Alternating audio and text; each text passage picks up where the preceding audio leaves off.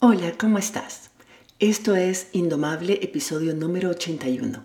Y hoy vamos a hablar sobre cómo todas las cosas que queremos alcanzar en la vida implican esfuerzo y cierta incomodidad, porque implican sacrificar la satisfacción inmediata por resultados mucho más satisfactorios a largo plazo. Si las dejas para después, el esfuerzo y la incomodidad van a ser las mismas, pero el sufrimiento y las consecuencias podrían ser peor. En este episodio también te explico por qué lo mejor que podemos hacer para tener la vida que queremos es aprender a sentirnos cómodas con las emociones que son incómodas. Si logras perderles el miedo a las emociones incómodas, no hay nada que se pueda interponer entre vos y lo que querés lograr en tu vida, te lo prometo. Estás escuchando Indomable con Virginia Lacayo, con quien en cada episodio aprenderás a entender tu mente, a identificar tus creencias limitantes y a saber cómo manejar tus pensamientos y emociones para que realmente puedas tener el control de tu vida.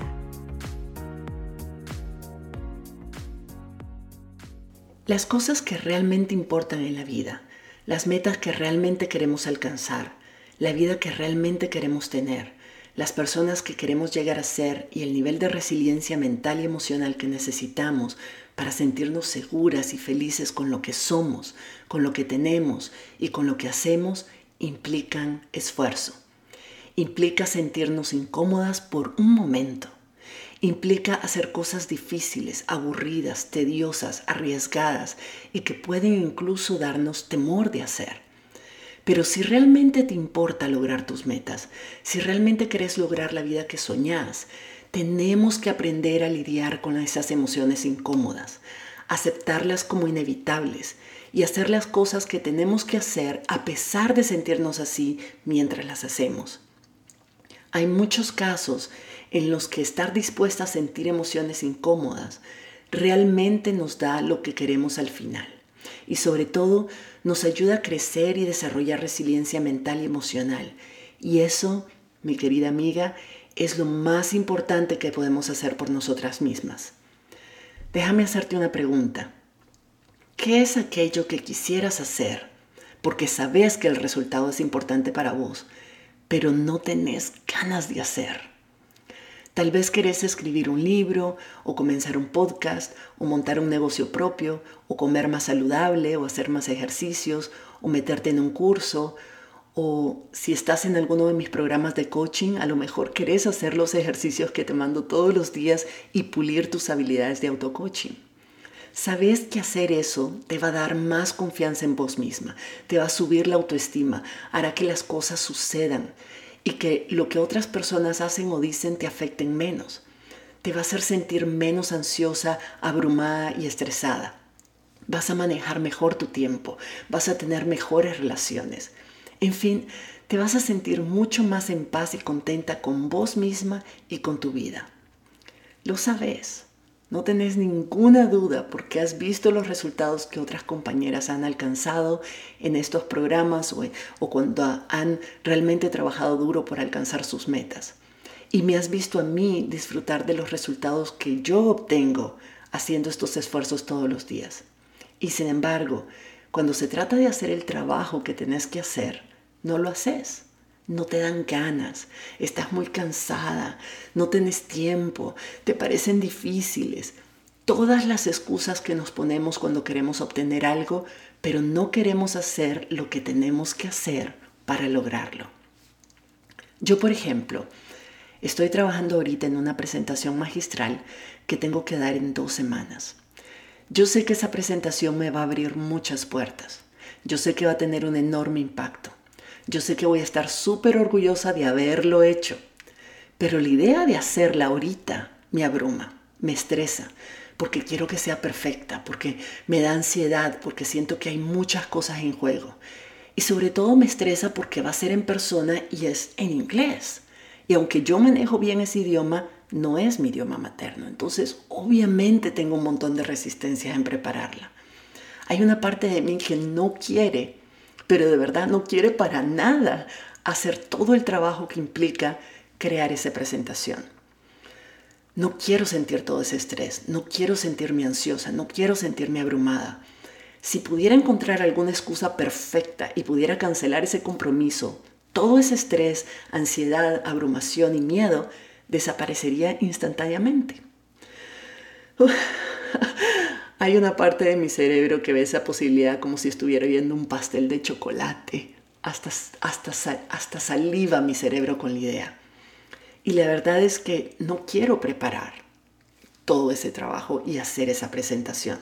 Lo que realmente quiero son los resultados que voy a obtener después de haberla hecho. Y así somos todas.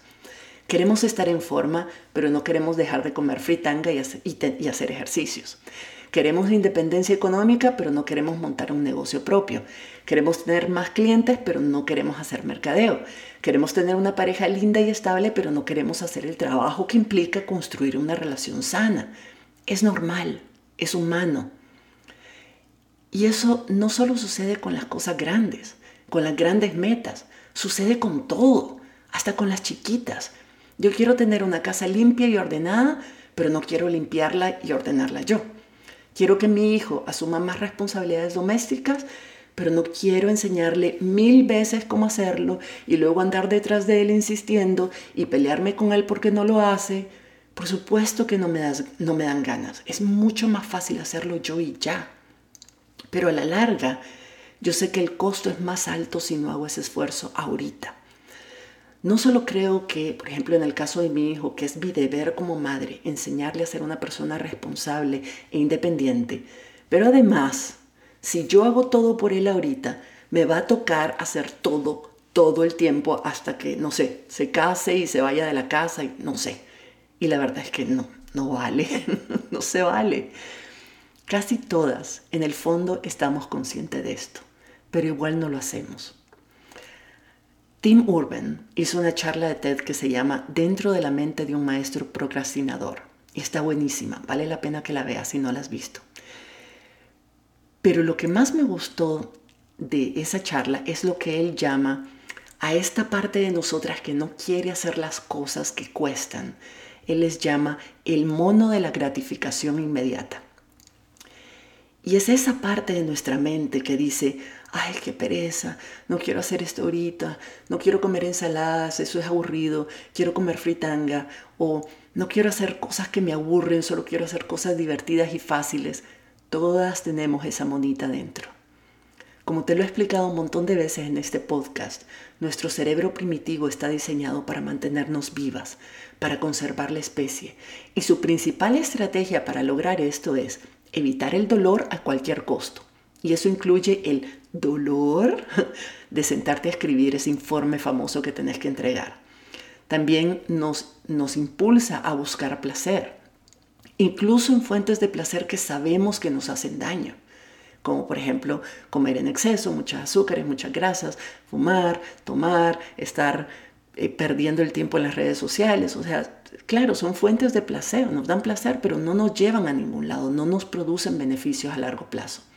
Y por supuesto también nos impulsa a ahorrar energía, es decir, hacer el mínimo esfuerzo posible a ver si las cosas se hacen por sí solas o si la necesidad de hacerlo mágicamente desaparece con el tiempo. Pero también tenemos otra parte de nuestro cerebro, la más evolucionada, la racional, la que toma decisiones estratégicas y la que debería estar al mando. Es la que entiende cómo mis decisiones a corto plazo afectan mis resultados a largo plazo. Y esa parte de mí es la parte de mí que quiere lograr las metas, que sabe que me van a beneficiar a largo plazo y sabe que la única forma de lograrlo es haciendo lo que tengo que hacer ahora. Esa es la parte de mí que quiere que este podcast ayude a muchas personas a cambiar su vida. Es la que quiere que mi presentación tenga gran impacto. Es la que quiere que yo me vuelva más resiliente y mejor persona. Es la que quiere levantarse en la mañana y ver la cocina limpia. Es la que quiere sentirse orgullosa de tener un hijo emocional y mentalmente sano y maduro, responsable, independiente y feliz. Y es la que quiere tener un cuerpo sano y ágil esa parte de nosotros, Tim Urban en su, en su charla de TED la llama el tomador racional de decisiones. Racional significa de que sopesamos los costos y los beneficios de las decisiones que tomamos y tomamos aquellas que sabemos que nos van a beneficiar a más largo plazo.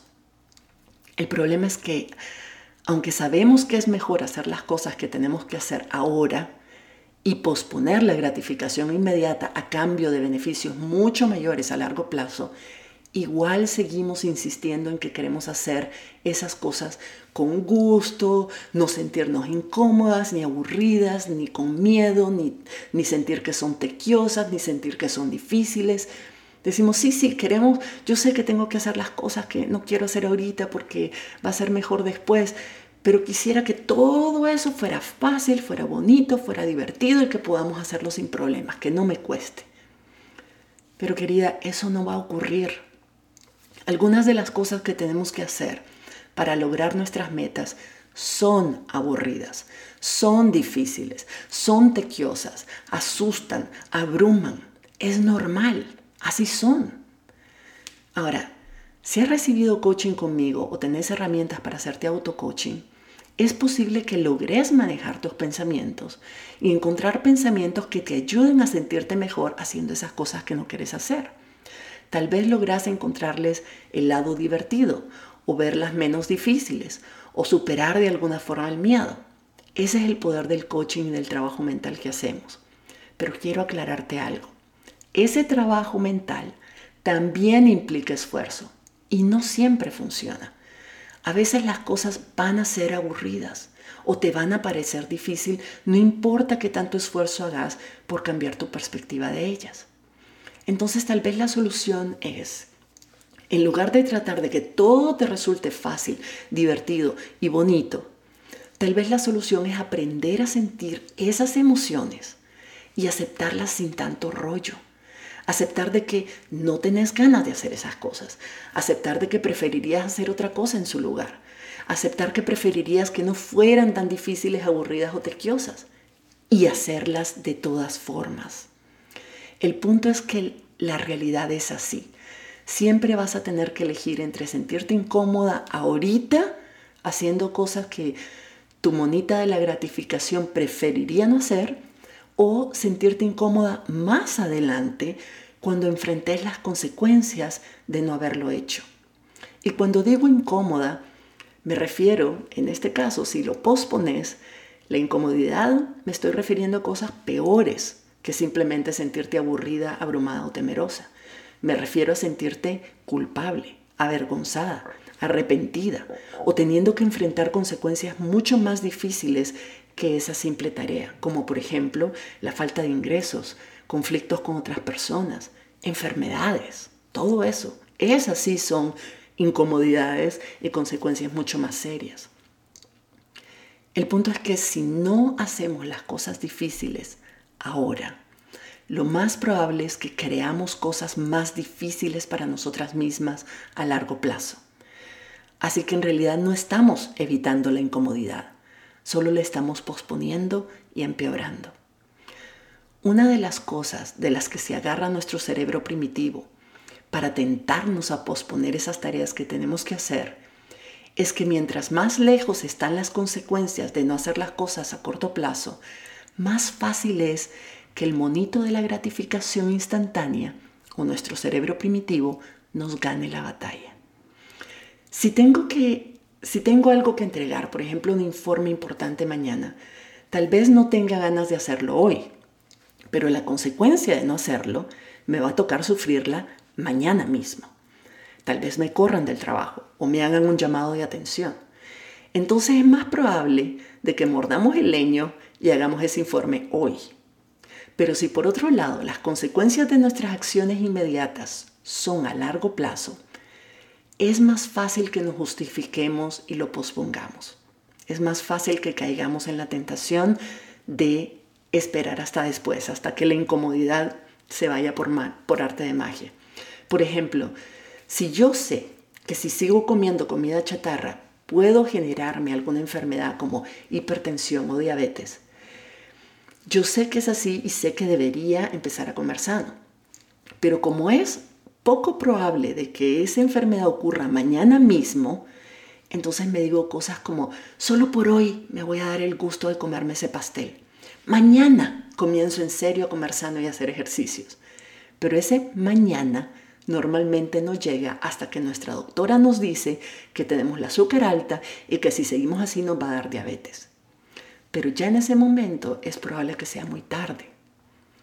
Ahora, por favor, te lo pido, no utilices lo que estoy diciendo para juzgarte y castigarte y volverte perfeccionista, porque es normal y está bien que a veces cedamos ante la tentación de posponer algunas cosas difíciles y más bien hacer cosas que nos dan placer y gratificación inmediata.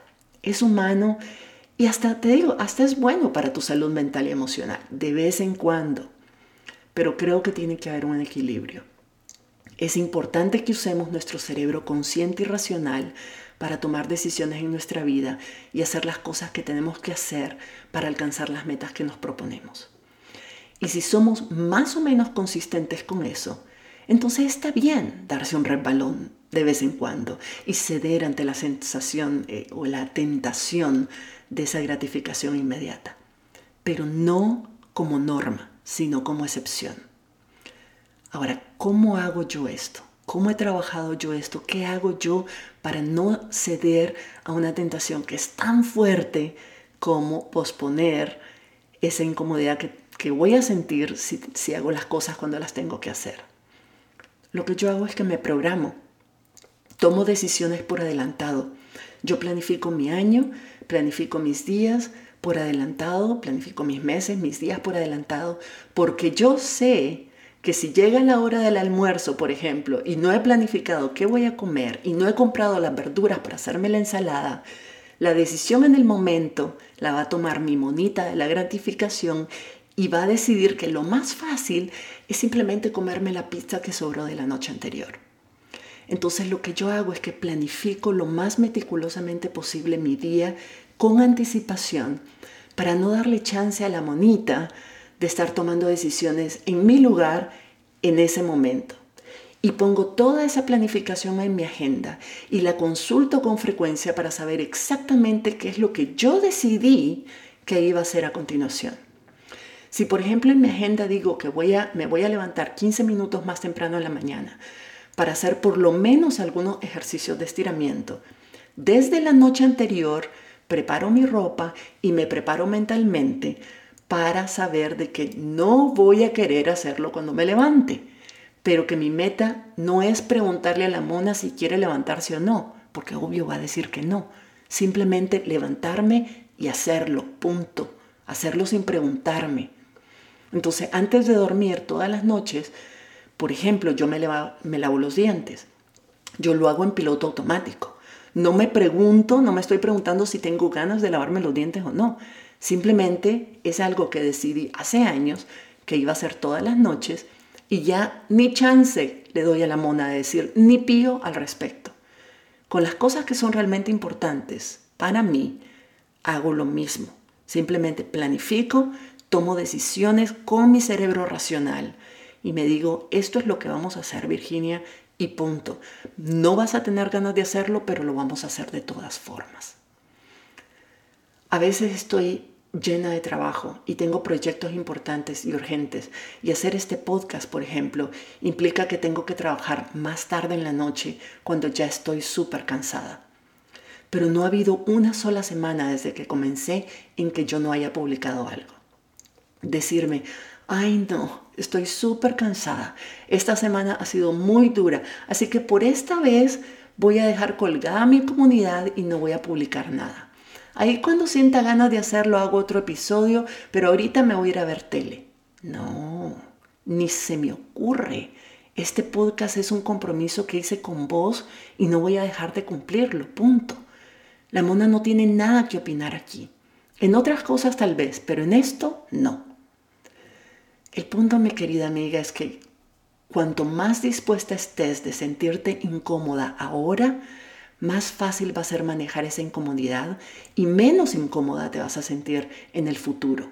O mejor dicho, te sentirás muy bien en el futuro porque habrás hecho lo que tenías que hacer y no estarás pagando las consecuencias por ello.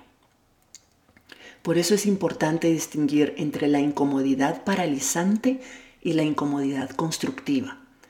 Si hago las cosas que tengo que hacer ahora, me voy a sentir incómoda, pero estaré avanzando con mis metas y eso me va a dar algo de gratificación. En cambio, si pospongo lo que tengo que hacer ahora, podré sentir algún tipo de gratificación inmediata, pero no va a durar. Y lo que va a pasar es que después voy a tener que lidiar con otro tipo de emociones incómodas, como la culpa, la vergüenza, la abrumación, la duda, la decepción de mí misma, la frustración, el temor a las consecuencias, todo eso.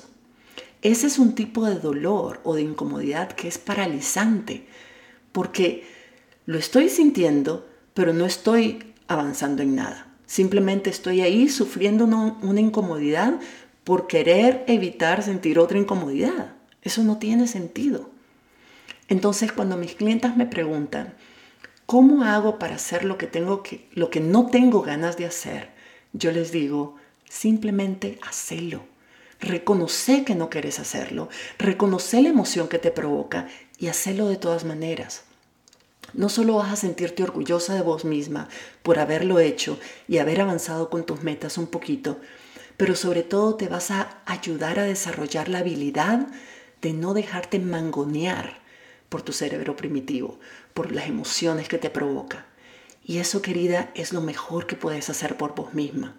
Demostrarle a tu cerebro primitivo que vos sos la que está en control y que ninguna emoción es suficientemente poderosa para detenerte de hacer aquello que realmente quieres hacer porque sabes que es lo correcto y que es lo mejor para vos.